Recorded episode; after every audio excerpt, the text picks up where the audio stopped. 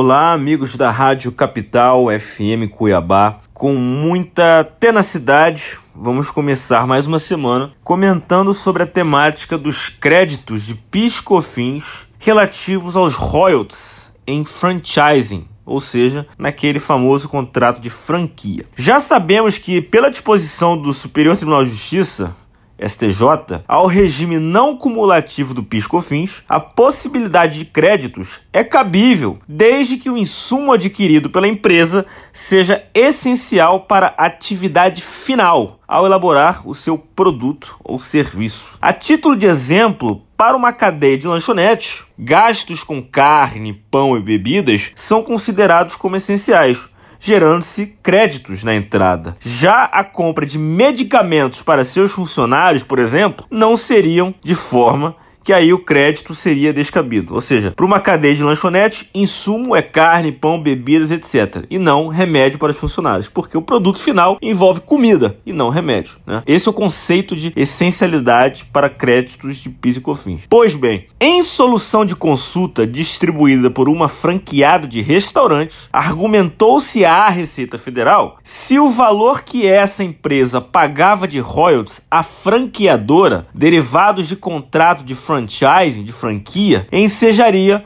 créditos de PIS/COFINS. Por quê? Por quanto o insumo royalty é vital para a manutenção e funcionamento da empresa franqueada nos moldes do seu produto final. Para a gente esclarecer aqui, royalties são valores pagos pelo uso de alguma tecnologia, know-how, método, inteligência, marca pertencente à terceira pessoa. Ou seja, é uma remuneração por utilizar um bem de outra pessoa, de outra empresa, de outra sociedade. Neste sentido, esclareceu a franqueada que, sem o pagamento de royalties, não poderia funcionar. Eis que é obrigatório o seu recolhimento, sob pena de nada no restaurante funcionar. Se o restaurante não pagar a franqueadora pelo uso da marca da franquia, não tem restaurante. Assim, o gasto destes royalties com a franqueadora deveria ser considerado como insumo essencial, propícia, propício a créditos pelo regime não cumulativo do PIS/COFINS. Não foi esse, porém, o entendimento da Receita Federal do Brasil. Em despacho solucionando a consulta, o Fisco Federal dispôs que créditos de, de PIS e COFINS são apenas oriundos de produtos ou serviços, o que não se enquadram às situações de franquia. Em suma,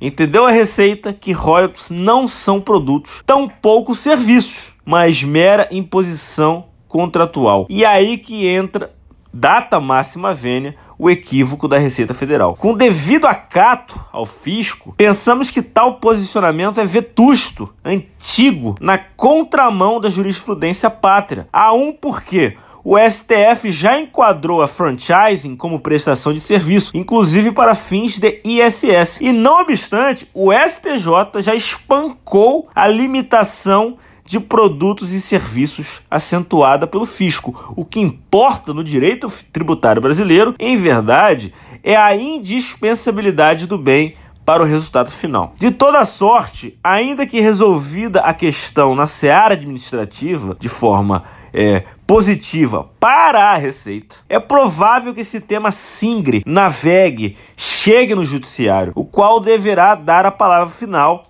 sobre esse importante direito constitucional à não cumulatividade tributária. Contribuíram para a matéria os advogados Pascoal Santulo e Renato Melon.